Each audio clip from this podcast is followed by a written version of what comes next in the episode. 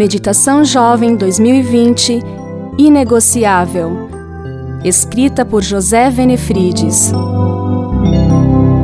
14 de outubro Um exemplo de disciplina.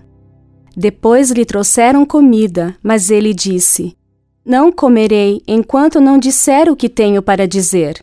Gênesis 24, 33 Para alcançar qualquer alvo na vida, você precisa fazer mais do que orar. Em geral, o sucesso exige determinação férrea. O nome disso é disciplina, que é a disposição de fazer mais e melhor.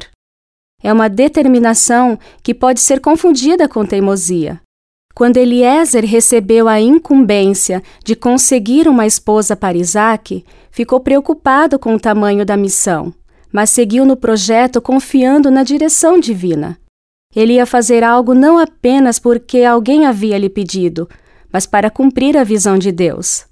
Eliezer sabia que haveria alguns obstáculos pela frente, mas ele estava determinado a executar o projeto. Ele teria que desenvolver um plano pessoal para tentar encontrar a moça certa. Precisava de uma estratégia, então orou mais de uma vez.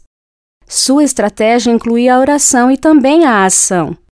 Ele disse a Deus que a esposa de Isaac não poderia ser uma mulher qualquer. Tinha que ser uma garota acima da média. E ela revelaria isso pela atitude. Quando Eliezer terminou de orar, Rebeca estava bem ao seu lado. Ela lhe deu água e se ofereceu para dar de beber a seus camelos.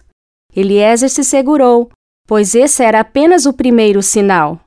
Ao chegar na casa da garota, a família lhe ofereceu comida, Porém ele disse: Não comerei enquanto não disser o que tenho para dizer. Isso é disciplina. Primeiro o dever, depois o prazer. Eliezer disciplinou o apetite.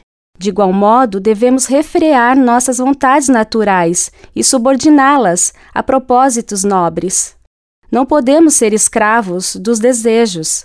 Se formos assim, jamais experimentaremos o sucesso. Eliezer demonstrou um grande senso de disciplina pessoal. Temos muito que aprender com ele.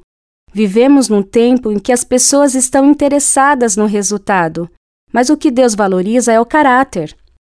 Com as prioridades certas, podemos alcançar melhores resultados na vida. Não permita que o prazer dite as ordens para você.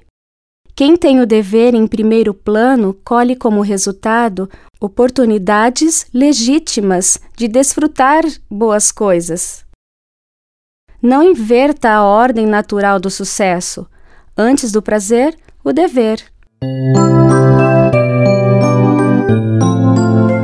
Eu sou a Rosana Ferreira, analista de marketing da CPB.